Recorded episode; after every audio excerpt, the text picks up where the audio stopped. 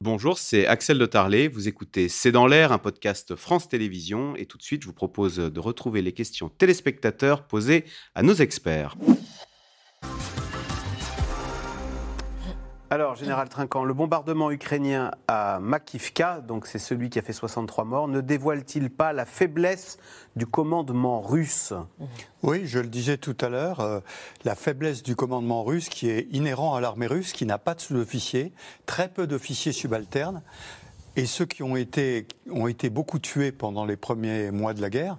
Et donc euh, aujourd'hui, vous voyez des, jeunes qui ont été mobilisés, et qui ne sont pas encadrés et donc qui commettent les erreurs dont je parlais tout à l'heure à propos de l'utilisation du téléphone portable et de la concentration.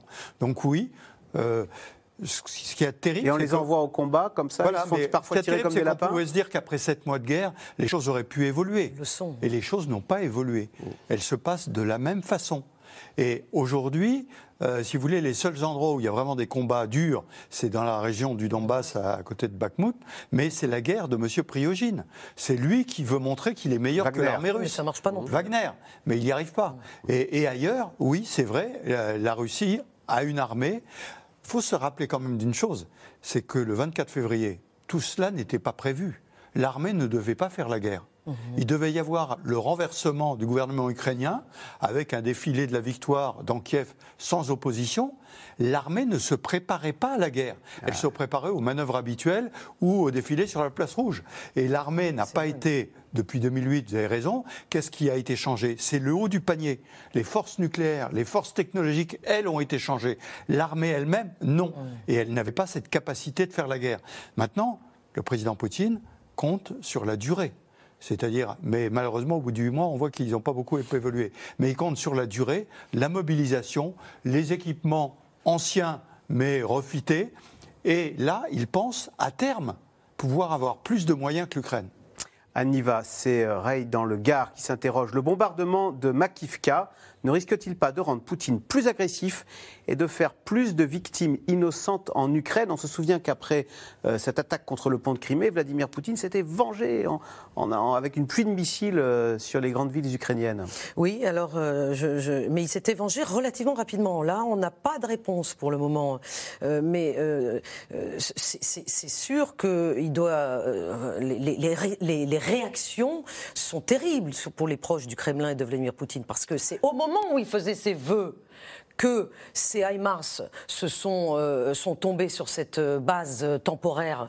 Euh, on le voit, il y a une vidéo, je ne sais pas si vous l'avez vue, dans laquelle on voit une jeune femme sur un balcon qui voit de, de loin, enfin de pas très loin justement l'explosion, et on voit à l'intérieur de la pièce, il y avait un écran par terre, tout le monde était en train de faire ce que font les Russes le 31 décembre c'est écouter les vœux de leur président. Donc, euh, euh, et, Vladimir Poutine était en train de prononcer ses vœux euh, très agressifs. Moi, je l'ai trouvé très agressif, plus que d'habitude, et justement en montrant que cette année serait une, année militaire qui mènerait à la victoire. Et à ce moment-là, il y avait quelques centaines euh, de Russes qui étaient en train d'être tués. Et donc, s'il ne réagit pas, il pourrait passer auprès de nombre de Russes comme une chic molle. Il le passe déjà auprès de nombreux Russes qui ne comprennent pas pourquoi leur armée n'a pas réussi jusqu'à présent, après dix mois, à venir à bout de l'armée ukrainienne. C'est un discours qu'on entend beaucoup quand on parle à des interlocuteurs russes. Euh, Sandrine, dans le Haut-Rhin, l'Ukraine a-t-elle les moyens de battre militairement la Russie? Ça dépend de ce qu'on appelle battre militairement la Russie. S'il s'agit de la repousser euh, derrière les lignes du 24 février 2022, probablement que oui, mais à une condition, c'est que les Occidentaux continuent, mmh. jour après jour, semaine après semaine, de pouvoir continuer à alimenter l'armée ukrainienne en matériel hautement sophistiqué et en munitions et en carburant et en renseignement. Euh, et, tout ça est totalement lié. Si vous n'avez pas la totalité de cette panoplie-là, vous ne pouvez pas continuer à, avancer sur le terrain. Or, euh, vous le savez, c'est l'hiver, on en a beaucoup parlé, même s'il y a un redout en ce moment.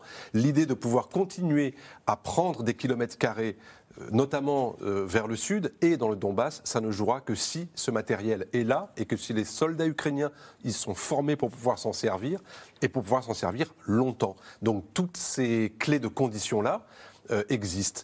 Autrement dit, oui, l'Ukraine pourra battre la Russie à ses propres conditions, sur ses propres termes, tant que les Occidentaux lui fourniront le matériel adéquat pour le faire. Général Trinquant, c'est Sébastien Lecornu hein, qui dit euh, l'Ukraine prépare quelque chose, c'est évident.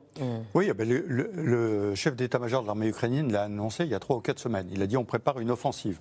Le seul problème, comme le disait François Clémenceau, c'est que la, la, température a été trop douce. Ah. Et donc le sol n'est pas gelé. Ah. Le, le sol commence à geler la semaine prochaine. Et donc il, descend à moins 10 à peu près dans la région de Kharkiv. Donc si vous avez 8 à 15 jours de froid très sec comme ça, ça va faire geler les terrains et à ce moment-là, les blindés peuvent être utilisés. Je voudrais juste rappeler que qui aurait dit au mois d'août que les, les, Ukrainiens gagneraient Kharkiv comme ils l'ont fait, enfoncé de 60 km les forces russes, auraient rejeté sur la rive gauche du Dniepr les Russes évacuant Kherson? Personne. Donc moi, je me garderais bien de faire des pronostics. Si les Ukrainiens ont la capacité de faire des choses et que la météo est propice, s'ils choisissent le bon endroit et la concentration des efforts au bon endroit, rien ne les empêche de culbuter. Il peut y avoir une débandade de l'armée russe. Bah, c'est ce qui s'est passé à Kharkiv. Hein. Alors aujourd'hui, les Russes, qu'est-ce qu'ils font? En ayant évacué la rive gauche, ils consolident toutes les positions de défense. C'est la position actuelle. Et les gens sont envoyés sur des tranchées, des dents de dragon, des choses comme ça. Mais à un endroit donné, vous pouvez concentrer les efforts, percer et à ce moment-là bousculer une partie de l'armée russe. Eh bien, merci beaucoup d'avoir participé à cette émission. Vous restez sur France 5 à suivre C'est à vous avec Anne-Elisabeth Lemoine. Merci d'avoir écouté C'est dans l'air. Comme vous le savez, vous pouvez désormais écouter l'intégrale, mais aussi l'invité ou vos questions à nos experts. Tous ces podcasts sont disponibles gratuitement sur toutes les plateformes de streaming audio. Et pour le replay vidéo, c'est sur France.tv, bien évidemment. À bientôt.